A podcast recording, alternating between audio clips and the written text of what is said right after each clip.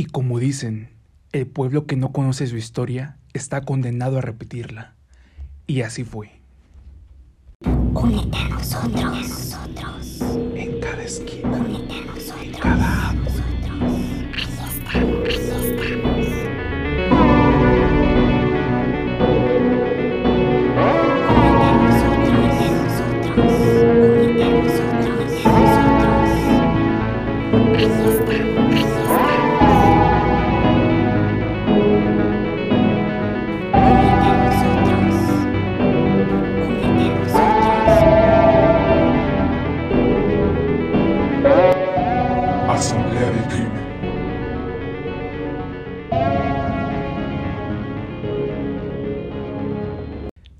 Qué gusto tenerlos en otro capítulo en este podcast. Y saben, tengo que confesarles que este es un capítulo muy especial para mí, ya que la historia, como la película que se creó, es una de mis favoritas. No solo por la historia, sino por todo el caos mediático que causó, ya que cuando se estrenó la película no había internet, así que era muy difícil de, investigar y comprobar si los hechos eran reales. Entonces los productores de la película crearon una excelente campaña de marketing donde contrataron actores que eran completamente desconocidos para agregarle un poco más de realismo. Y posteriormente a la película, por contrato los actores no podían salir a lugares públicos por un tiempo. Esto para aumentar la especulación de sus desapariciones. También pegaron carteles de Se Busca con la cara de los actores por toda la ciudad, entre más cosas.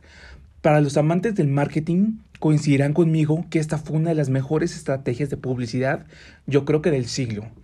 Sin embargo, no todo es falso, ya que esta película verdaderamente está inspirada en hechos reales. Y hay una misteriosa historia real llena de sucesos demasiado extraños y sin explicación, yo creo que hasta la fecha, la cual vengo a contarles el día de hoy. Así que ya sabes, cierra las puertas y ponte cómodo, porque hoy te traigo el caso de la bruja de Blair.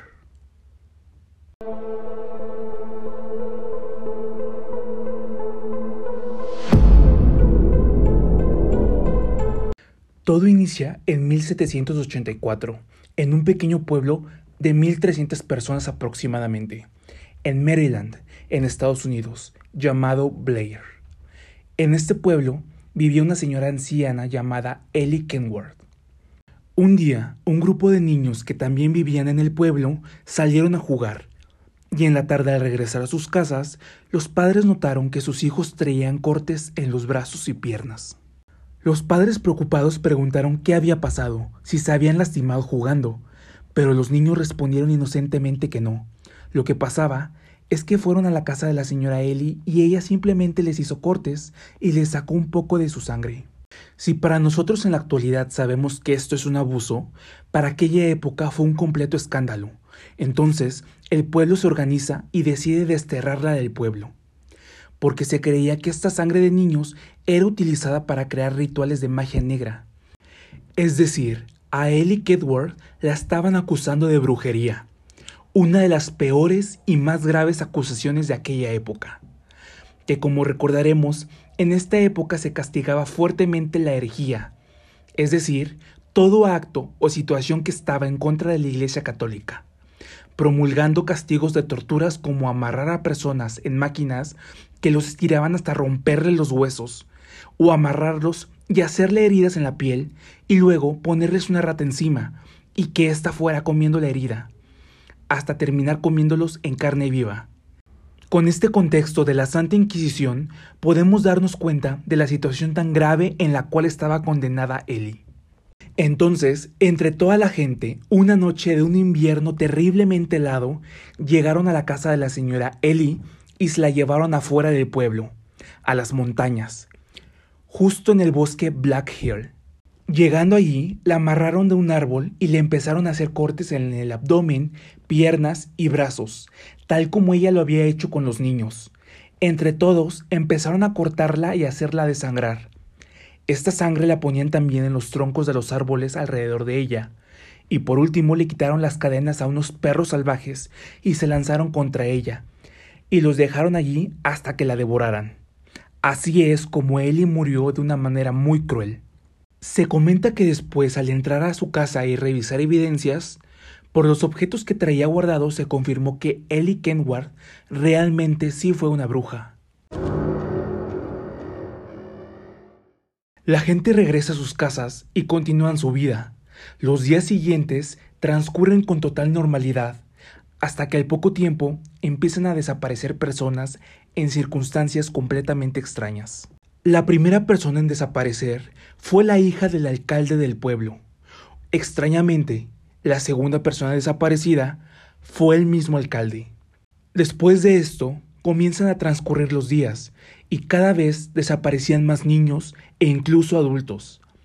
Incluso decían que esto era una forma de venganza, ya que la gente desaparecida de alguna u otra manera participaron o estaban involucrados la noche de la muerte de Ellie. Esto desata una angustia para la gente del poblado y llegan a la conclusión de que esto fue a raíz de lo que le hicieron a Ellie, confirmando que era una bruja y que ahora el pueblo estaba maldito. Y así fue como en 1786 la gente decide abandonar el pueblo y mudarse a otro lugar.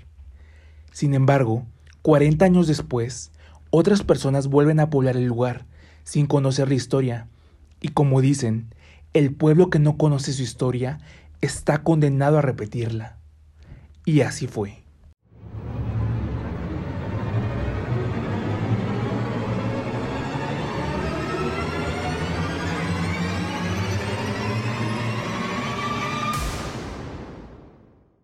En 1824, el pueblo ya para este entonces tenía otro nombre, ya que la gente nueva desconocía que se llamaba Blair.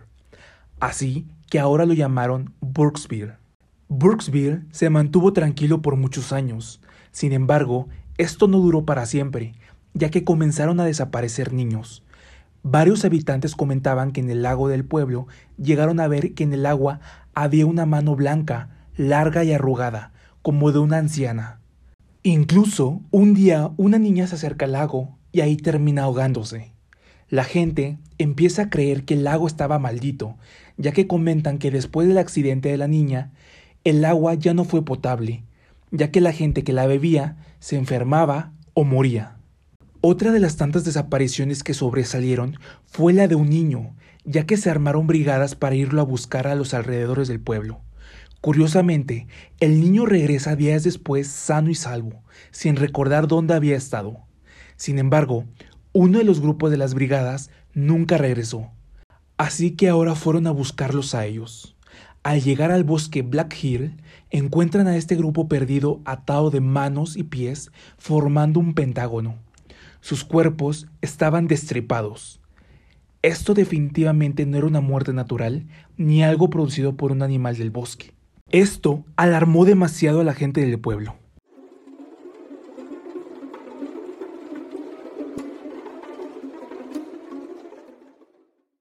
Si analizamos el patrón, podemos notar cómo el pueblo se mantiene muchos años tranquilo hasta que suceden cosas muy fuertes, y posteriormente vuelve a quedarse tranquilo otro lapso de tiempo.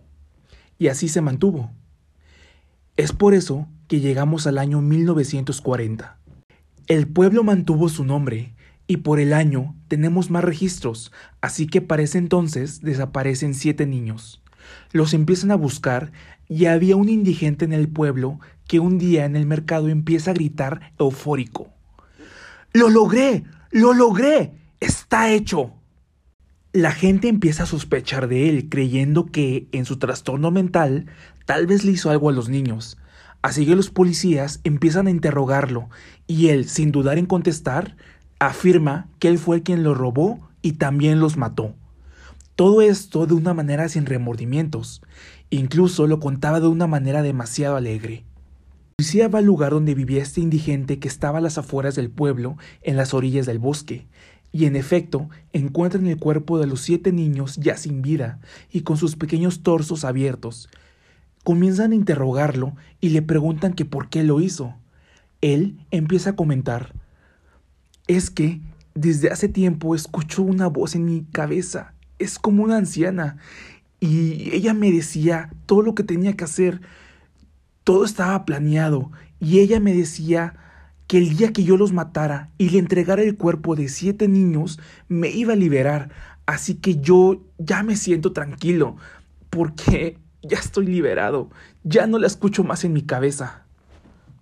Después de tomar sus declaraciones, lo enjuician y lo meten a la cárcel.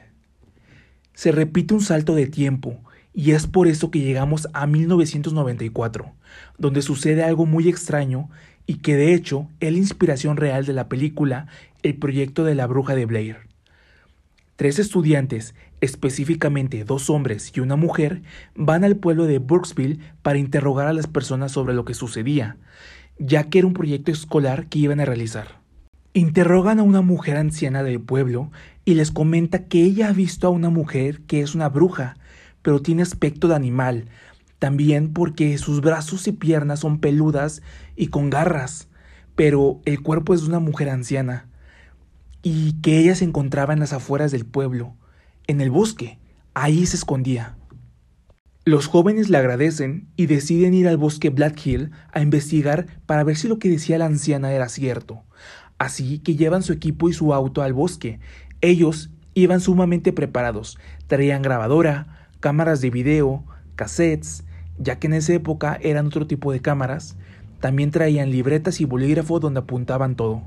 Sin embargo, pasa una semana y no se sabe más de ellos. Evidentemente los papás llaman a las autoridades y levantan una denuncia por desaparición. La policía inicia una búsqueda pero no logran encontrarlos. Lo único que encuentran es el auto que habían dejado a las orillas del bosque. De allí hasta la fecha, no se sabe realmente lo que les pasó. Pasa un año y un joven estudiante de antropología camina dentro del bosque Black Hill para estudiar el entorno. En eso encuentra una pequeña cueva, entra y descubre las cámaras, las libretas y las grabadoras que le pertenecían a los anteriores chicos, llenos de evidencias y de las cosas que estaban documentando. Llama a la policía y ya ellos se hacen cargo del asunto.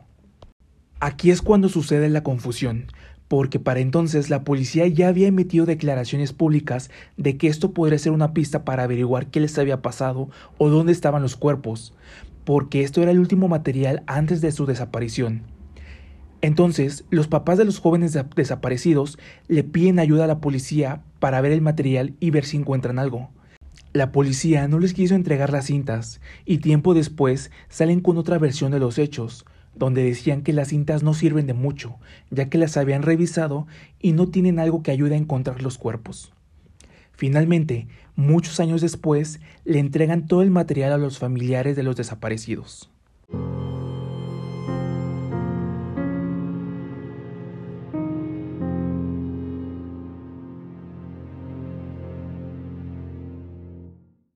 Ahora cuéntame, ¿tienes alguna teoría de todo esto?